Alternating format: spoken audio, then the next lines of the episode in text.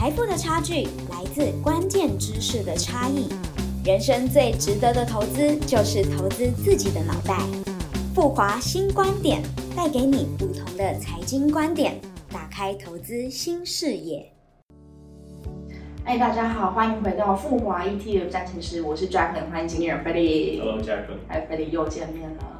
上集我们介绍这只很厉害的指数，不只能涨也抗跌。就像经理人说的，万事俱备，只欠东风。指数跟点位都已经给我们了，还等什么呢？不过这一集我们要再介绍一下这档指数里面的概念，还有指数是怎么筛选出来的。我整理了一下，这支指数里面大概有十七到十八个主题，举凡像是最近很夯的元宇宙啊、电动车 AI，其实这支指数我们都有。那我自己最喜欢的一个概念就是，我们其实已经跳脱了主题这个框架，直接挑选具有成长性的个股。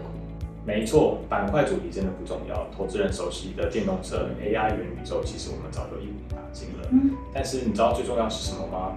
是这些主题最重要的才是成长。没错，我们投资不就是希望标的会增值吗？你说的对，就像我们指数当中的电动车主题啊，这些巨头 Apple、Microsoft 呃以及 Amazon，其实在内部或者是外部都有跟电动车厂合作。可是这些巨头们到底是最后谁会胜出呢？其实还现在还很难。但是我们指数透过这些基本面的筛选，我们可以确保买到赢到最后的公司，其实投资人才是最后的赢家。是。而且像经理人刚刚上述提到的这些标的，他们其实不只是在单一领域里面称霸。比如说像 Amazon，它不只是做我们平常所熟知的电商支付，它其实也踏入了车用。那像 Apple，它其实也不只是做手机，它也做了支付。所以其实就像提到我们一开始所说的，现在我们已经跳脱了主题，主要是投资于具有成长性的个股。那比如说，我想请问经理人，像金融股应该是一般投资人比较少与成长性连接的领域。可不可以请经理人帮我们科普一下，这个前五大的产业金融股，它到底为什么具有成长性？没有问题。呃，金融股我们就拿 ETF 来说好了，ETF 是最近这几年一个新兴的趋势。但你知道投资人买进 ETF 当下是有哪些公司会受惠吗？有哪些？其实包含了 ETF 编制 ETF 指数的指数公司，发行 ETF 的资产发行商、券商以及交易所。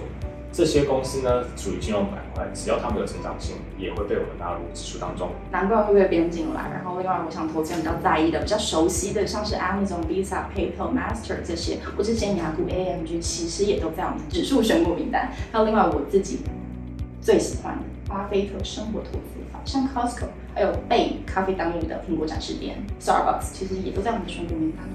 对啊，以前我去 Costco 大概就买三千多块，现在去 Costco 没有五千块，你出得来吗？这不是成长，那什么才是成长？另外还有一点呢、啊，是一个大家常常忽视的医疗板块，其实才是最大的成长族群。